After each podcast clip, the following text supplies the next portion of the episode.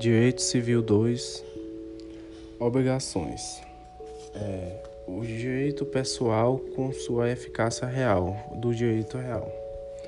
O, o direito real ele se refere à relação do homem com o objeto. O direito real se refere à relação do sujeito com o objeto e representa um complexo de normas regulamentadoras das relações jurídicas correspondentes a coisas que o homem possa possuir.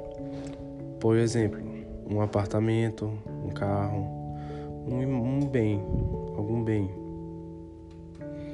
Já o direito pessoal, ele responde a uma pessoa, será sempre uma prestação do devedor.